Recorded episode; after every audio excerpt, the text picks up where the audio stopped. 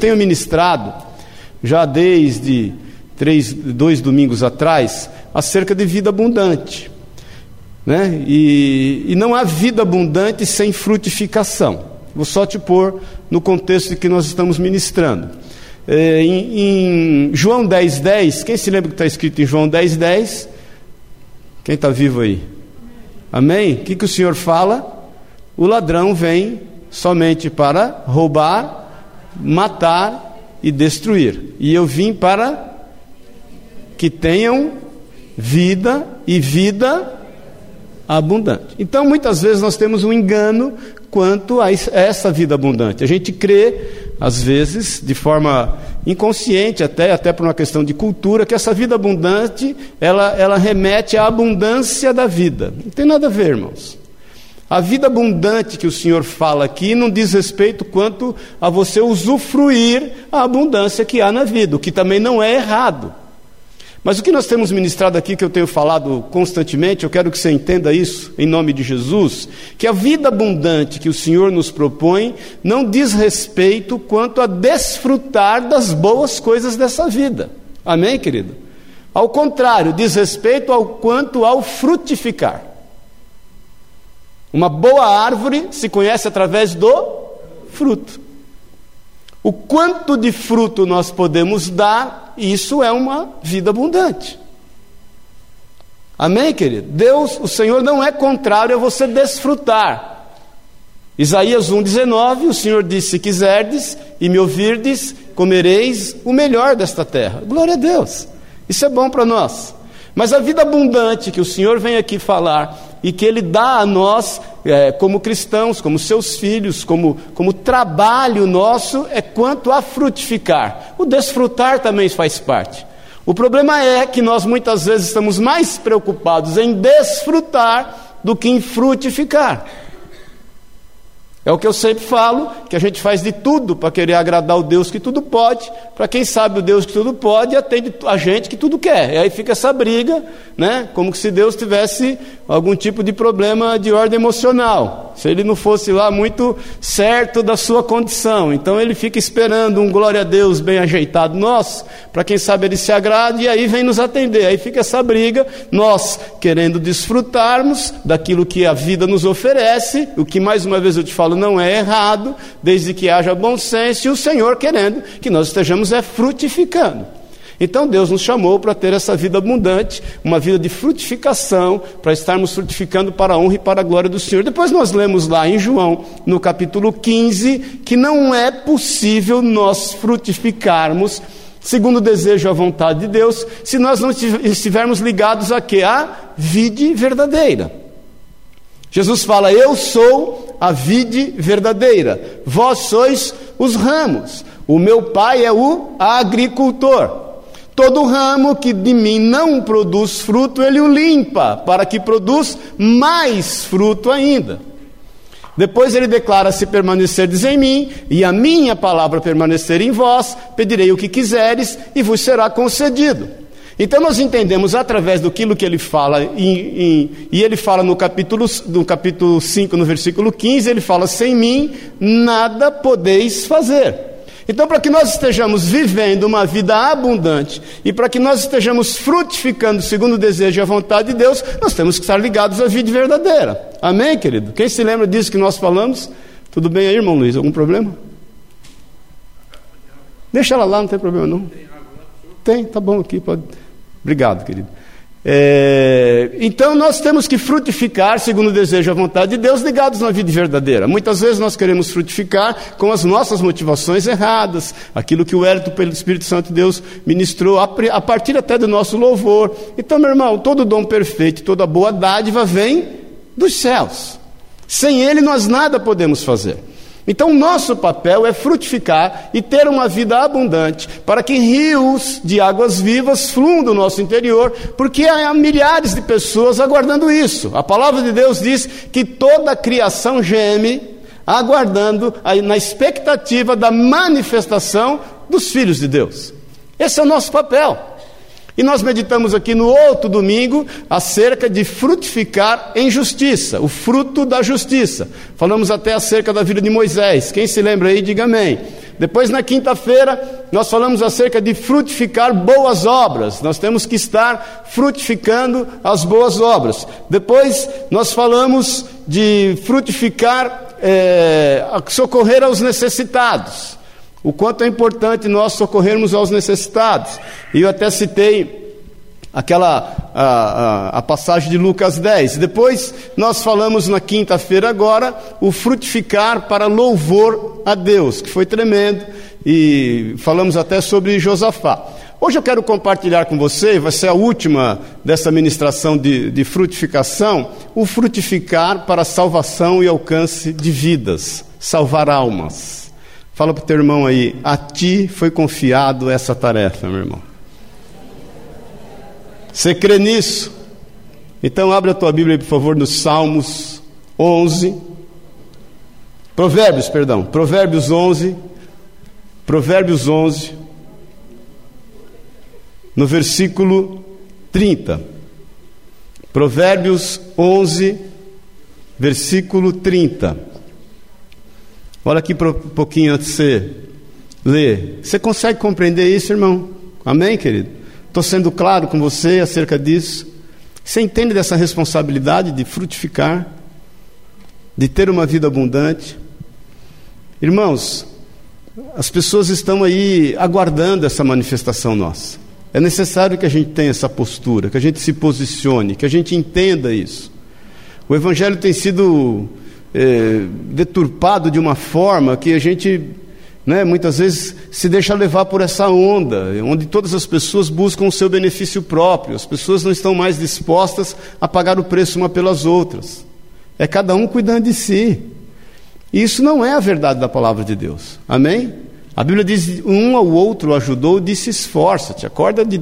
É, quando nós somos dois, a corda de três não se arrebenta com facilidade. É melhor serem dois, porque se um cai, o outro levanta. Essa questão de suportar um ao outro em amor é necessário. Muitas vezes nós entendemos que só o fato de nós não pecarmos, de você não matar, tem gente que tem cristão que ainda fala: não, mas eu não mato, eu não roubo, eu não bebo, eu não fumo. Imagina, eu nem trafico drogas, eu sou um cara bonzinho, eu não costuro para fora, eu não danço apertado, eu não falo mal de ninguém que eu goste, só dos que eu não gosto. E aí entendemos que a gente já cumpriu o nosso papel, e não é esse o nosso papel. Amém, querido? Então, frutificar para salvar almas é extremamente importante, irmão. Nós temos que ter esse desejo nos nossos corações. Essa vida abundante tem que fazer parte da nossa vida. O desejo de alcançar pessoas, de ministrar a elas a palavra, o desejo de saltar do nosso coração aquilo que o Senhor nos confiou, querido.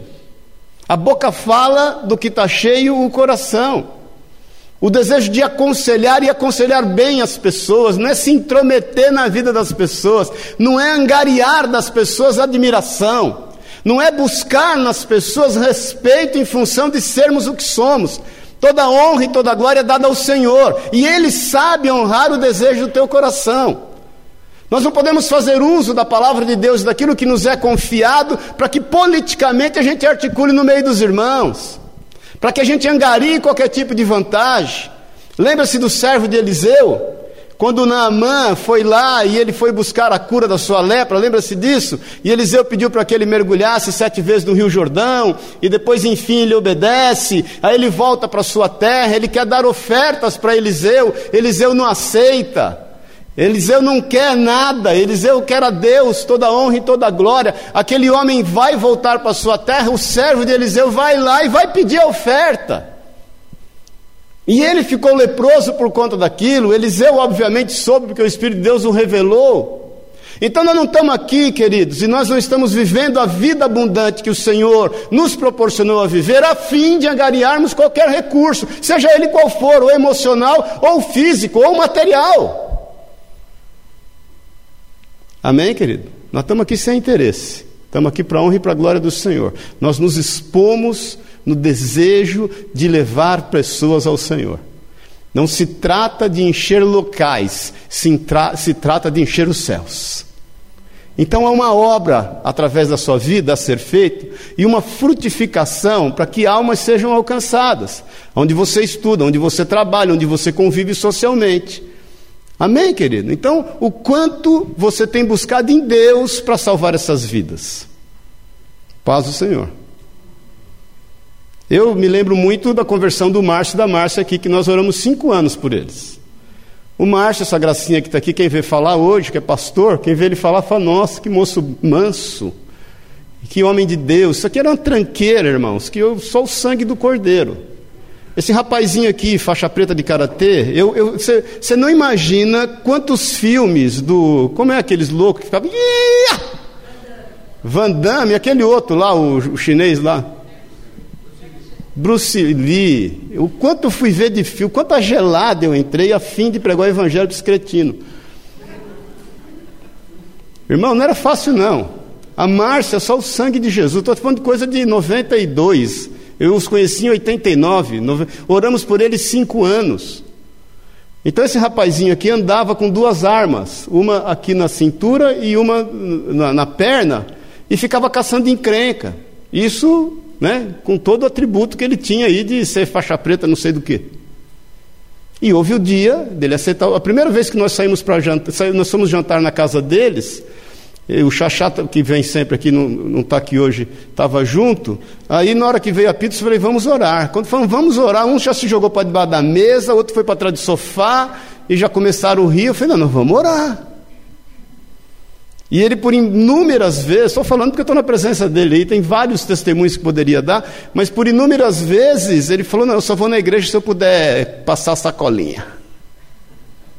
Está aí hoje, servo de Deus, pastor. Irmãos, e, inúmeros casos. Eu lembro o Zizal, quando eu vi o Zizal no restaurante da dona Helena, chegou ele todo atrapalhado. O Zizal, irmãos, são já é atrapalhado. Ele liberto, já é meio, né, no sense às vezes. Imagina ele louco. Aí um dia chega o Zizal lá, sem, caiu de paraquedas lá no restaurante. Falei, meu, o que, que é isso? Aí convidei ele para o acampamento. Ele falou, eu vou. Quando ele falou, eu vou sentir firmeza, não é que foi mesmo. Então, que nós somos chamados para nos preocuparmos com as pessoas que estão ao nosso redor. Sabe por quê? Porque elas vão para o inferno, querido. Amém? Você entende isso? Elas vão morrer. Quando o Senhor sentencia a serpente e diz que do pó da terra ela iria comer, ela come, Satanás come do pó, do homem que vai à morte e vira pó, ele se alimenta disso. Esses dias um dos políticos falou aí que está envolvido de corrupção até dois metros acima da cabeça. Eu não vou morrer sozinho, vou levar muita gente comigo. Satanás é igual. Esse é o nosso papel é arrecadar vidas para o Senhor, é salvar almas, isso é ter vida abundante. É não passar incógnito. Se você, quem me ama aqui, diga amém. Deixa eu te falar uma coisa aqui, irmão, me ame. Se você passa despercebido como cristão no meio em que você vive, você toma cuidado que você vai ser pisado pelos homens. Porque o Senhor fala que nós somos sal da terra e luz do mundo. Se o sal se tornar insípido, ele não serve para mais nada a não ser para ser pisado pelos homens. Então você tem um papel a exercer no meio em que você está. Amém, querido? Amém? Então você, vamos, vamos, vamos para a palavra, Provérbios 11, Provérbios 11, no versículo 30. Achou? O fruto do justo é árvore de vida. E o que ganha almas é sábio. Vamos orar? Pai, nós te louvamos por estarmos aqui, te agradecemos pelo teu santo nome, pela tua palavra, pelo teu Espírito Santo que foi derramado sem medida sobre cada um de nós. Habita em nós. Nós bendizemos a ti, cultuamos ao Senhor e rendemos a ti toda a honra e toda a glória. Se conosco, fala aos nossos corações, que esse seja um rema do Senhor, um banquete uma revelação da tua palavra a cada um de nós, para que nós estejamos dando e oferecendo os devidos frutos. É o que nós te pedimos, em nome e na autoridade de Jesus. Nós repreendemos tudo que não é teu, tudo que não pertence a ti, e declaramos a extensão dessa palavra, de todo o mover espiritual que aqui está, àqueles que não puderam estar aqui hoje. Em nome e na autoridade de Jesus, o Senhor. Amém e amém. Então, o nosso fruto é árvore de vida, querido. O nosso fruto frutifica vida.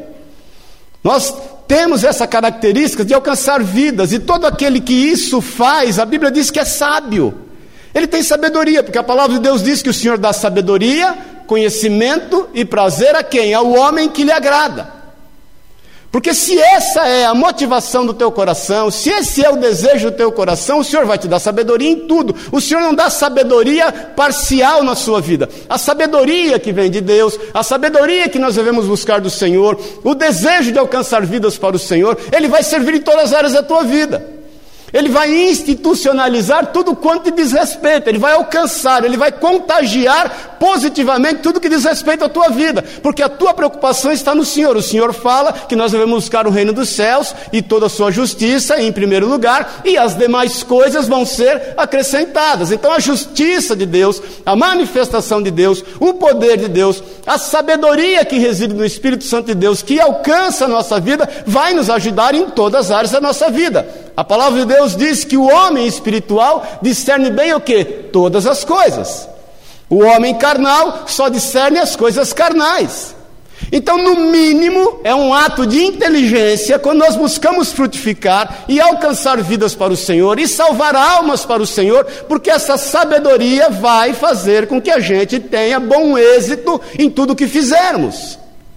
Lembra-se que o Senhor falou para Josué, quando ele sucede Moisés? Medita de dia e de noite no livro desta lei, faz conforme tudo nele está escrito, e aonde você colocar as tuas mãos, você vai prosperar.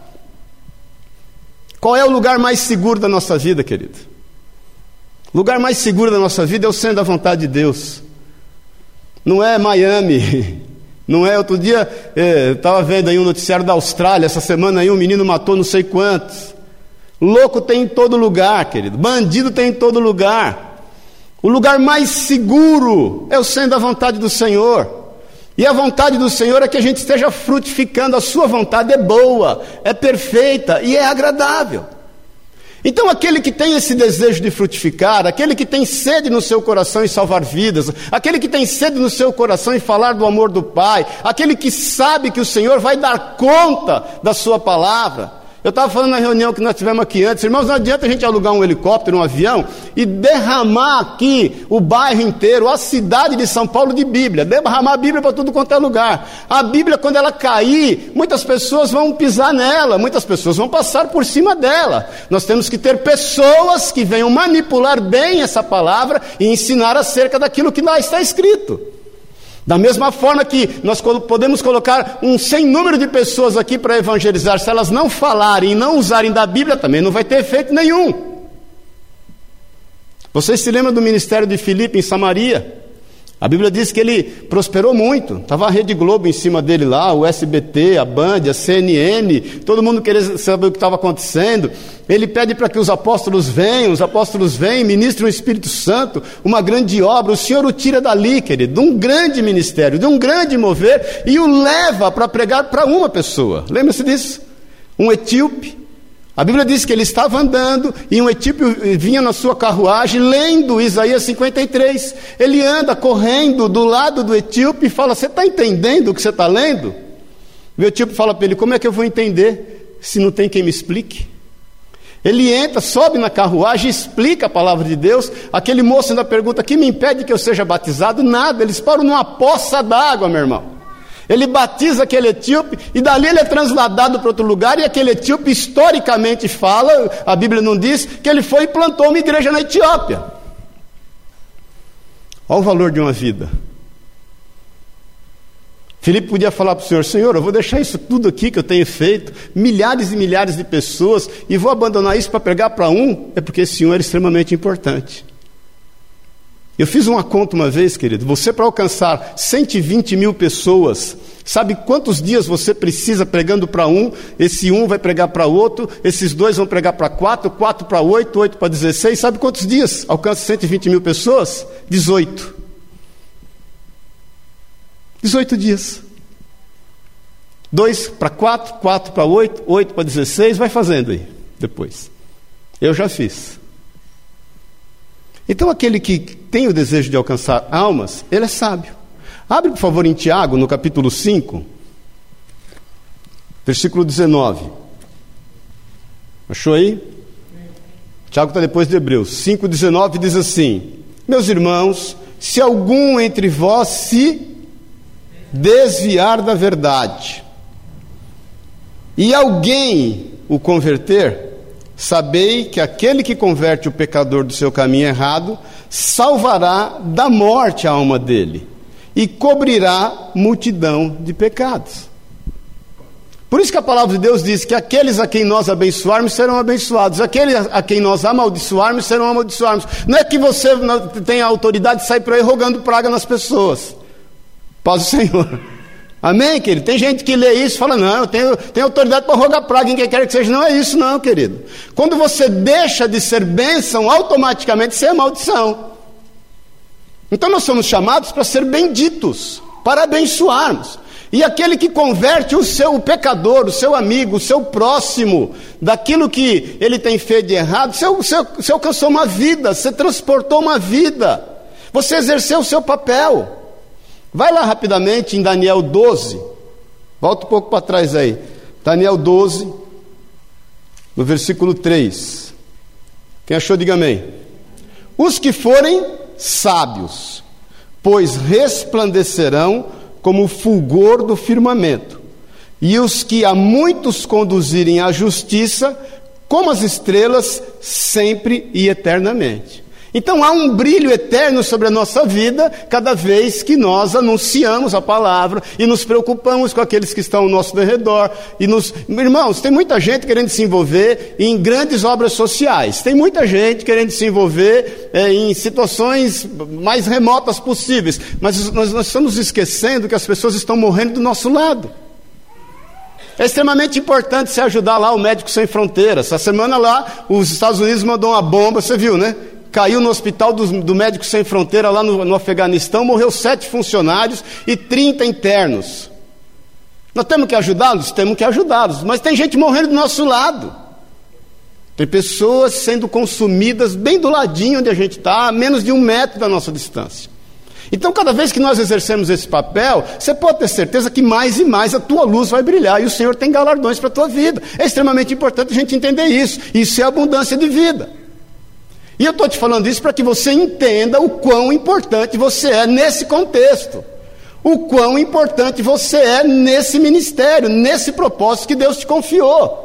O quão importante é você entender que você é braço do Senhor nesta terra, você é mão do Senhor nesta terra, você é boca do Senhor nesta terra, você é pé do Senhor nesta terra. Nós somos a continuidade. Amém, querido?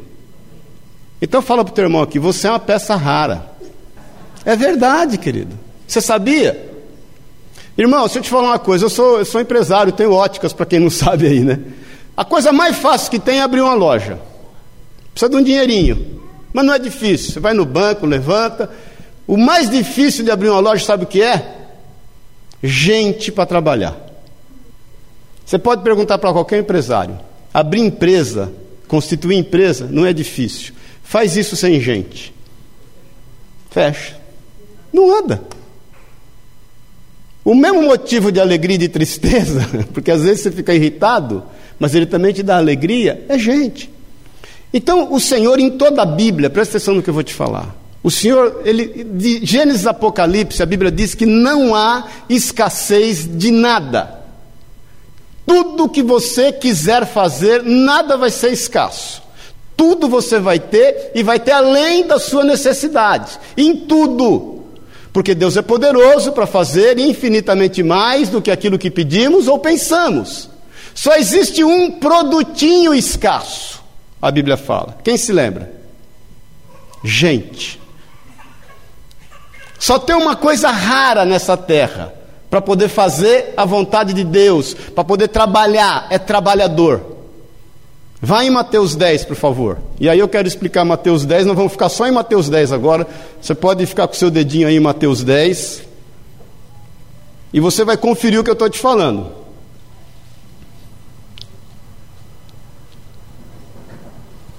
Mateus 10, no versículo 37, na parte B do versículo 37, o que, que diz aí? Quem achou de Mateus 9, perdão. 9, é. É que está na mesma página na minha Bíblia que eu confundi. Mateus 9, na parte B do versículo 37, o que, que diz?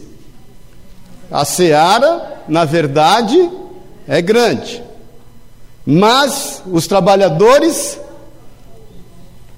Olha aí, meu irmão. Então fala aí para o teu irmão, você é peça rara mesmo, você não sabia. É pouco trabalhador, querido, é pouca gente. Se Jesus não voltar até 2050, tem um estudo que em 2050 nós seremos 10 bilhões de habitantes nesta terra. Você já imaginou? Você já acha o trânsito ruim? Você já acha o metrô lotado? Você está achando difícil arrumar lugar? Imagine com 10 bilhões de habitantes. Quantos trabalhadores nós teremos? Então é necessário que nós, que buscamos em Deus sabedoria para alcançar vidas, para frutificarmos, temos que entender o nosso papel. É necessário nós entendermos aquilo que nos foi confiado, é, nós, é necessário nós desempenharmos esse papel. É nós entendermos da escassez desse produto. Meu irmão, você é um produto escasso. Amém, querido? Você é alguém a quem o Senhor chamou desde o ventre da mãe para frutificar e dentro desses frutos é alcançar vidas, alcançar almas, porque os campos estão brancos, mas há poucos trabalhadores, as pessoas estão sedentas. Nós temos aí um cartãozinho que o Pedro fez do Jesus te ama, fale com ele. Quando você dá esse cartão, as pessoas ficam surpresas, elas, elas não entendem como é que no mundo de hoje alguém pode falar de Jesus, elas estão sedentas.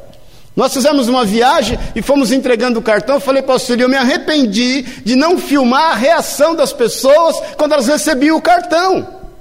Faça esse teste. Quando você vai tomar um café e o balconista está lá meio carrancudo, meio mal-humorado, a atendente está lá meio cansada de trabalhar, e você põe o cartãozinho, na hora ela sorri. Porque é escasso, gente, pessoas que falem do amor do Pai.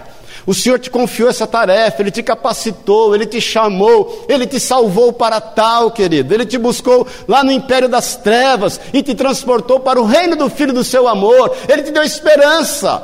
Ele derramou sobre ti o dom da fé. Ele derramou sobre ti o fruto do amor e o dom do amor. O amor é um dom e um fruto. Ele deu a você uma esperança eterna. Ele escreveu seu nome no livro da vida. Ele fala que esse é o motivo da real alegria na sua vida. Saber que os nossos nomes estão arrolados nos céus. Nós somos um povo escasso.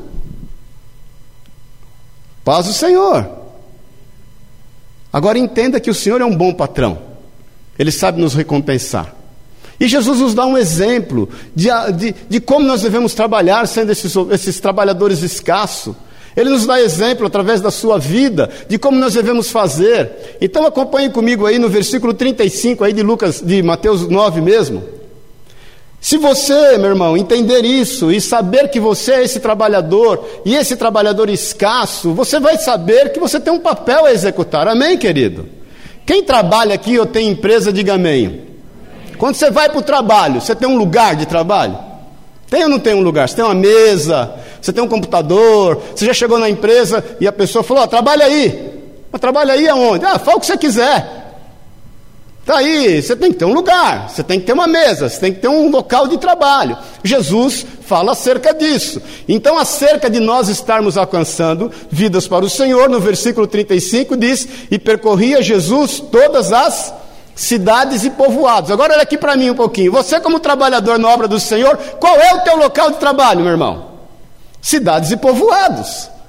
As pessoas estão aí disponíveis, elas precisam ser alcançadas. Muitas vezes nós estamos perguntando para o Senhor qual o meu lugar de atuação. Meu irmão, você sai por, através daquela portinha ali, aonde você olhar e alcançar os teus olhos, se tiver um feliz andando ali, esse é o teu local de trabalho as cidades e os povoados. O Senhor está ali com os seus discípulos e vai nas cidades e nos povoados para alcançar aqueles que foram confiados a Ele pelo Pai. Esse é o nosso papel. Se você é um trabalhador, e eu sei que você é, e um trabalhador escasso, e você tem um patrão que te remunera muito bem, que te deu salvação eterna e que tem te dado tudo quanto te é necessário para fazer a sua obra, e você entende que você tem um local de trabalho, a Bíblia diz aqui também que você tem um trabalho. Amém, querido? Quem está vivo, diga amém. Você está me entendendo? Você está me entendendo mesmo? Porque se você sabe do teu local de trabalho, você tem que desempenhar um papel nesse local de trabalho. Ou você fica lá esmo, caçando o que fazer. Faz o Senhor. Tem irmãos que são proativos. Você tem que saber o teu trabalho, você tem que saber o que fazer. Jesus nos dá o exemplo, ele fala acerca do seu local de trabalho, que são as cidades e todos os povoados, e ele diz também que o nosso trabalho é aquilo que ele fazia ensinando nas sinagogas, pregando o evangelho do reino e curando toda sorte de doenças e enfermidades. Esse é o teu papel. Paz o Senhor. A quantos você ensinou essa semana sobre Jesus? Amém, querido? Então, você está trabalhando, se você não ensinou ninguém, você está trabalhando mal. A quantos essa semana você pregou o Evangelho do Reino? Paz do Senhor. Quem aqui conhece pessoas enfermas? Você conhece alguém que está enfermo?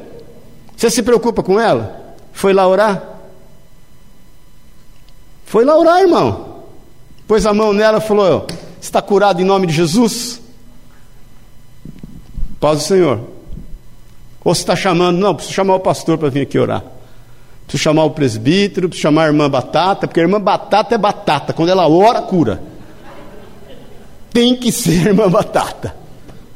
Não, se não for irmã Batata, não dá. Esse é o nosso trabalho, querido. É ensinar acerca da palavra de Deus, é pregar o evangelho do reino, é curar os enfermos. Porque muitas vezes a nossa preocupação, ela está só nos nossos lábios. Mas se a Bíblia diz que se há algum enfermo entre nós, nós devemos orar com ele, ungí-lo, e ele vai ser curado, porque a oração da fé cura o enfermo. Paz o Senhor. Irmão, você tem que sair orando. É a soberana vontade de Deus curar ou não, querido, mas você tem que exercer o seu papel. Nós estamos entendendo isso, irmãos. Você já, já percebeu que a gente está escolhendo pessoas para ensinar? Nós estamos escolhendo pessoas para pregar o Evangelho do Reino. Você já percebeu isso? Porque tem gente que a gente acha que não vai dar atenção. Tem gente que a gente acha que não é digno. Tem gente que a gente acha que não vai levar a sério. Deixa eu te falar uma coisa aqui, querido. Essa obra não é sua. A obra de convencimento acerca das coisas de Deus é do Espírito Santo. É Ele que convence do pecado, da justiça e do juízo de Deus. Mas não tem quem ouça se não tiver quem pregue. Nós estamos tanto quanto seletivos, a gente está um tanto quanto exclusivo. O nosso evangelho é inclusivo, não é exclusivo. Nós temos que pregar a toda criatura em todos os confins da terra. Se você tem um lugar de trabalho e você sabe que esse lugar são as cidades e as circunvizinhanças e todas as cidadelas, você tem que ter esse trabalho, você tem que ensinar acerca da palavra de Deus, você tem que pregar o evangelho do reino e você tem que curar por enfermo. Olha o que te foi confiado, irmão. E nós estamos atrás da irmã Batata, porque a irmã Batata faz isso bem. E na realidade, quem faz isso bem é o Espírito Santo através da tua vida. Então olha para essa mãozinha sua aí, abençoada. Ou pode olhar para sua mãozinha e pode entender que emana poder de Deus através das tuas mãos. Porque nós cremos nisso, nós entendemos isso. Agora nós não vamos ver o milagre se nós não tivermos ousadia e intrepidez. Pois está lá Moisés, com dois milhões e meio de pessoas no seu cangote, reclamando que bom era o Egito. O Egito era bom, olha o que Moisés fez: colocou eles numa fria, colocou eles numa gelada, e agora os egípcios estavam no cangote deles também, perseguindo. Moisés vem diante do mar. Parece que as coisas diante dos céus não são lá muito práticas, porque o mar podia estar aberto, era o mínimo que podia acontecer. Moisés vem com aquele povo todo lá, para que que vai? O mar já ia estar aberto mesmo, era mais fácil, ele só passava, desembalar da carreira, não ia nem perceber. Mas quando ele chega, o mar está Fechado. E ele vai orar a Deus, Senhor, misericórdia. Você tem 80 anos. Olha a gelada que eu estou. O Senhor fala o que para ele? Moisés, para de orar, querido. Para de orar. Tem duas palavras na Bíblia que o Senhor mandou o povo parar de orar. Uma, Josué, quando perdeu a guerra de Ai. Depois você confere em Josué 7. Que Josué não aceita a perda, ele rasga suas vestes, ele chora junto com os anciões, ele vai orar, o Senhor fala: para de orar. Tem maldição no meio do povo, tira a maldição no meio do povo que vocês vão vencer a guerra. E antes disso, Moisés, que vai orar a Deus para saber o que fazer com aquele mar. Deus fala: para de orar, você pega a vara que eu te confiei, o cajado que eu te dei, a autoridade que eu derramei sobre a tua vida. Você toca a água e ela vai abrir. Pois a palavra de Deus diz que Jesus estava lá reunido com os seus discípulos. Vem um centurião, lembra-se disso? E o centurião preocupado com o seu servo. Ele era um centurião, ele tinha 100 soldados, ele tinha muitos servos. Um desses servos adoece, era só um servo. Ele podia falar: adoeceu, manda matar. É mais barato matar do que curar. E ele vai buscar o Senhor, o Senhor fala, eu vou na tua casa. Ele fala, não, não sou digno que o Senhor entre na minha casa. O Senhor, e fala assim, basta uma palavra sua, porque eu sou um homem sujeito à autoridade, eu tenho homens sujeitos à minha autoridade. E eu falo para esse vai fazer, ele vai fazer. Eu falo para esse vem, ele vem. Então basta uma palavra tua. O Senhor se impressiona com aquela condição daquele homem, daquilo da forma como ele crê. Ele diz que nem em Israel ele viu tanta fé. E ele fala assim: vai para a tua casa e seja conforme a tua fé. Então o que é que você tem crido, querido? Que evangelho que nós estamos vivendo? Quem é crente aqui, diga amém. O pior amém que eu ouvi de um crente na minha vida até hoje foi esse. Foi um amém assim, fazer o quê, né? Você é crente, diga amém. Você é crente, você crê em Jesus? Você crê que Jesus é vivo? Você crê que Ele está presente, querido? Porque é uma promessa dele, ele disse que onde dois ou mais se reúnem no nome dele, ele está. Você entende que nós não estamos aqui para um convite social, nós não estamos aqui para desfilar roupa, nós não estamos aqui para chamar a atenção de ninguém. Você entende isso? Que nós estamos aqui para cultuar o Senhor? Você entende que nós estamos aqui porque nós nos reunimos com a liberdade que Deus nos deu nesse país para bem dizer o seu santo nome? Porque Ele, ele, ele é presente nesse local. Então, como é que nós temos exercido essa fé? Então, querido, ensine acerca de Jesus. O que você vai ter aí é um monte de pessoa desesperada, esperando que você ensine a elas acerca de Jesus. Não seja seletivo. Se existe uma coisa que Jesus nos proibiu de fazer, é separar joio de trigo. Nós não sabemos quem é joio e quem é trigo. Eles se parecem muito. Amém, querido? Nós temos que anunciar em tempo e fora de tempo. Nós temos aqui pregar o evangelho do reino, nós temos aqui curar enfermos. Esse é o nosso papel. Esse é o nosso trabalho. Então já você sabe que você é um trabalhador escasso. Já você sabe que o Senhor tem te dotado de dons, capacitações e sabedoria para exercer isso. E isso tem redundado numa série de bênçãos na tua vida. Você sabe que você tem um local de trabalho, você sabe que você tem que exercer o trabalho, e aqui ainda diz, no versículo 36, vendo ele as. Vendo ele as. Então, qual é o alvo, querido? Quem aqui tem alvo na vida, diga amém. Tem alvo mesmo? Tem certeza? Qual é o alvo? O alvo são as multidões. As multidões estão por aí. Qual é o alvo do teu trabalho? Aonde você quer chegar na vida? Fala para mim. Quer chegar aonde? Quero casar, quero ter oito filhos e quero passar o resto da vida brigando com meu marido para distrair. Esse é o alvo. Qual é o alvo da vida, irmão? O que dá sentido à sua vida? Qual é o sentido da sua vida? Em que direção nós estamos caminhando na vida? Qual é a motivação? Olha aqui para mim um pouquinho, deixa eu te perguntar uma coisa. Qual é o, que te motiva a levantar da cama de manhã para trabalhar? Resmungando do jeito que você resmunga. É ficar livre de problema. Ou encarar desafios. Eu não sei você, cada vez que as coisas ficam mais difíceis, mais desafiado eu fico. Aí eu fico mais motivado. Então as multidões são o nosso, o nosso alvo. Jesus chama os seus discípulos, ele olha as multidões, estão lá. Isso motiva, querido. Ele diz aqui, vendo ele as multidões, ele fala o quê? Compadeceu-se delas porque estavam aflitas e exaustas como ovelhas que não têm pastor. O quanto de compaixão a gente tem.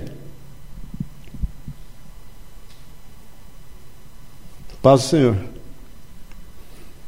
A gente tem facilidade em sentir compaixão por aqueles que são próximos. Eu estava falando até ontem com o Márcio no São Jantar, o quanto o diabo banalizou a vida. A gente está há alguns anos, irmãos, alguns anos, a gente está vendo filmes de violência. Deu tiro em quatro, arrancou o olho de cinco, o braço caiu. A gente já não liga mais. Eu sou do tempo que quando eu via sangue tinha vontade de vomitar, saia correndo. Eu, se eu ver sangue, desmaio. Parece uma tia, né? Mas tudo bem, não é o meu ministério ver sangue. Mas as coisas banalizaram tanto, a violência banalizou tanto, querido. Você liga hoje aí um programa aí do Marcelo Rezende, do Datena, sai sangue da tela, pinga sangue. A gente está achando normal, o cara foi, matou 19, ah, está com muita gente mesmo na terra, tem que matar um pouco. Paz Senhor, querido. Nós só sentimos a dor daquilo que nos é próximo. Se nós não tivermos compaixão, nós não vamos exercer o nosso trabalho. O que realmente motivava Jesus, que ele olhava para aquele povo, para aquela multidão que era o seu alvo, e ele se compadecia dela, porque eles eram como ovelhas sem pastor.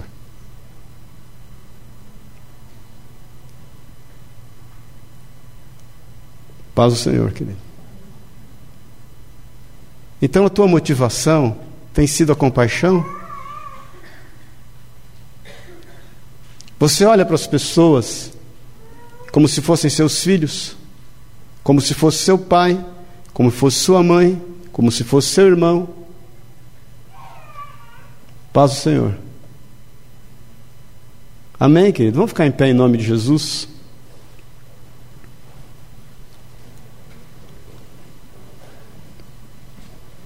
Eu quero te perguntar o quão abundante tem sido a sua vida.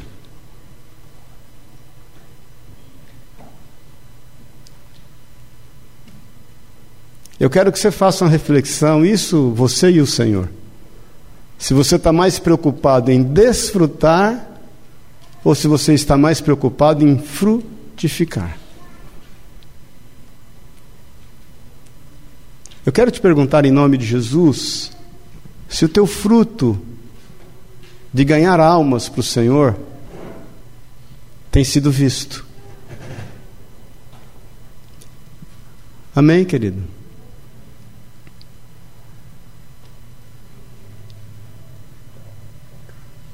Olha aqui para mim um pouquinho. Vou te falar para você que é homem e mulher. Você pode até ser solteiro ou ser casado. Você que gosta de sair pegando as menininhas por aí. Agora as menininhas que pegam os menininhos, mais do que os menininhos pegam as menininhas. O negócio deu uma invertida. Será que essa caça é menos importante para Deus e mais importante para você?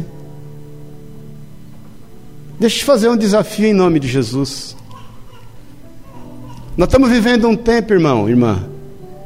Eu não sou careta, não, viu? sou até bem contextualizado com as coisas. Sou bem aberto para algumas coisas. Mas nós estamos vivendo um tempo que todo mundo quer pegar todo mundo. Deixa eu te falar que isso é demoníaco. Olha aqui para mim um pouquinho, querido. Deixa eu te falar uma coisa. Essas pessoas que às vezes estão na sua listinha para ser por o tique, que peguei, peguei, peguei, peguei. Elas são extremamente mais importantes para o Senhor do que para você. Ou você as alcança para si, para seu deleite, para seu desfrute, que vai passar, porque você produz para si prazer mas não produz para si alegria, plenitude. Amém? O homem não pode produzir para si mesmo salvação. Ou você vai conduzi-lo ao Senhor. Então deixa eu falar aqui, você que é pegador e pegadora. Você tem um dom. Você é um grande evangelista. Amém, querido? Você só está atuando na área errada. Nós estamos entendendo isso, irmão. Então eu quero aqui desvendar o teu dom. Nós temos aqui jovens, grandes evangelistas, só estão atuando na área errada. Seja um pegador e uma pegadora para o Senhor. Porque o seu momento que essa pessoa vai passar e ela vai para o inferno. E você não vai cumprir o seu papel. Irmão, deixa eu te falar uma coisa aqui, bem alto aqui, para você me ouvir. Ó. Nós não estamos aqui para usar o corpo das pessoas. Você está entendendo o que eu estou te falando, irmão? As pessoas não foram constituídas pelo Senhor para te dar prazer. Isso é sério. As pessoas estão morrendo aí fora. As pessoas não estão vivendo uma vida plena por conta dos trabalhadores que estão tímidos e que não desempenham o seu papel. Porque estão preocupados em desfrutar do que frutificar. E eu quero que você entenda isso, irmão. Deixa eu te falar uma coisa que eu não sou contra namoro, noivado e casamento. Cuidado, faça bom uso do que Deus tem te confiado. Nós estamos entendendo, irmão? Então vou te dar uma notícia aqui. Você não está no seu trabalho só para ganhar dinheiro. Você não está comprando no açougue. Eu, eu, vou, eu falei uma vez, os irmãos às vezes acham que sou meio doido, porque eu, eu não faço assinatura da revista. Eu gosto de ir na banca comprar. Porque eu gosto de ver a cara do jornaleiro. Eu quero ver a cara do caixa do supermercado. Eu não gosto de comprar coisas na internet, eu não sou retrógrado, mas eu quero ver gente. Eu quero falar para elas: Deus te abençoe quando eu pagar.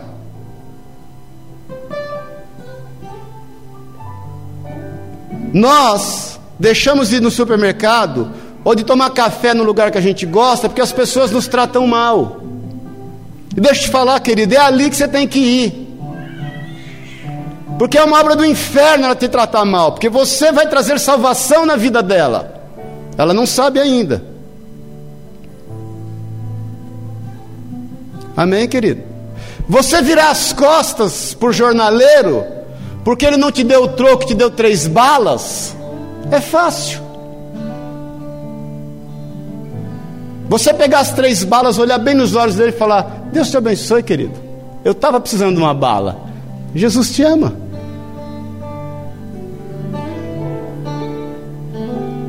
Esse é o seu papel. Eu vou te falar uma coisa que o Senhor colocou no meu coração. Eu passo o dia orando por motoboy. Já falei isso para alguns irmãos aqui. O dia inteiro. Eu rodo bastante nas lojas, o dia inteiro Senhor, em nome de. Esse é especial, em nome de Jesus.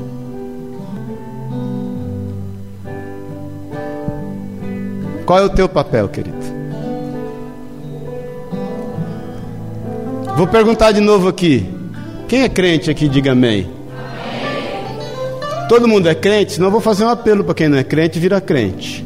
Eu até entendo que todo mundo é crente. Tem alguém aqui que ainda não aceitou Jesus como Senhor e Salvador? Levanta a mão. Você não é crente. Fala, não sou crente. Sem problema. Todo mundo é crente aqui? É cristão? Aceitou o Senhor?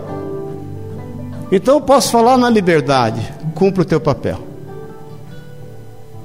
Você não foi salvo à toa. Se não, sabe qual era a melhor forma? Recebi Jesus como Senhor e Salvador, vou morrer na hora. Morre, já resolveu, já está salvo. Quem quer ver Deus aqui, diga amém. Quem quer morrer? Como é que você quer ver Deus e não quer morrer? Dá um mistério.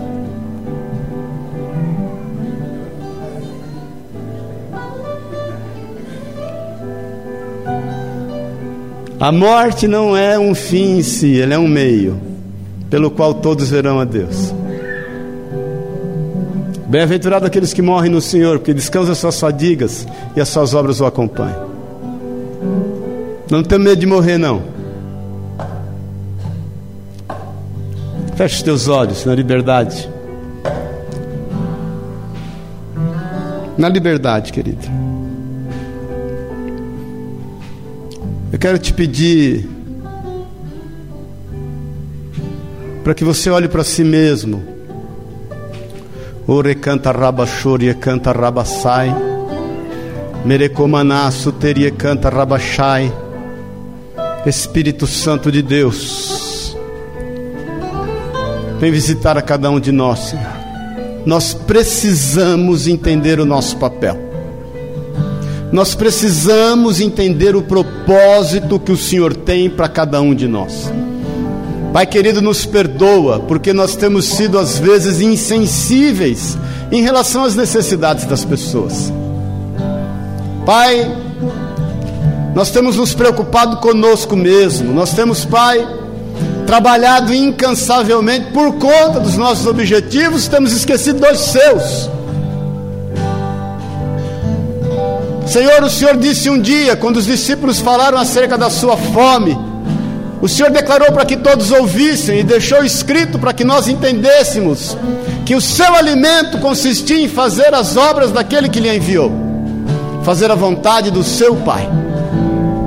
Senhor, em nome de Jesus, a nossa, a nossa fome, a nossa sede não tem passado, porque nós temos nos alimentado e querido saciar a nossa sede daquilo que é mundano, daquilo que é, Pai, como o vento que vai e leva como a onda impelida do mar. Pai, nesta noite nós queremos realinhar esse entendimento. Nós queremos sair daqui na certeza de frutificarmos, Pai, de ter uma vida abundante, de saber, Deus, que o chamado que o Senhor nos deu é extremamente importante. Há algo a ser feito, Senhor, a partir do ponto em que vivemos, Senhor, na nossa casa, a tua palavra diz: quando crescemos no Senhor, nós e a nossa casa seríamos salvos. Nós não abrimos mão disso. Pai, em nome de Jesus, eu quero te pedir: desperta-nos, desperta-nos a essa obra. Desperta-nos, Senhor, a esse desejo que está no teu coração, que nós estejamos alcançando almas, vidas, transformando essas vidas no Senhor. Pai querido, em nome de Jesus, nós queremos ter o um entendimento, o peso dessa responsabilidade, Senhor. As pessoas são extremamente importantes para Ti, e nós queremos entender isso. Em nome de Jesus Cristo, Senhor, vai movendo no meio dos Teus filhos, Pai. Vai nos dando essa conscientização, vai ministrando em favor de cada um. Que haja uma renúncia de si mesmo, é necessário que nós diminuamos para que o Senhor cresça em nós. Senhor, que nós saiamos como um bom semeador e possamos, Deus, estar semeando com lágrimas, porque nós voltaremos com os cestos cheios de alegria. Em nome de Jesus, não permita que nós sejamos seletivos, que nós, Deus, estejamos escolhendo aqueles que vão ouvir a palavra, que nós estejamos semeando em tempo, em fora de tempo, manuseando bem a palavra que nos foi confiada, Senhor e que nós possamos ver o fruto para a glória do teu nome. Em nome de Jesus, o Senhor. Em nome de Jesus.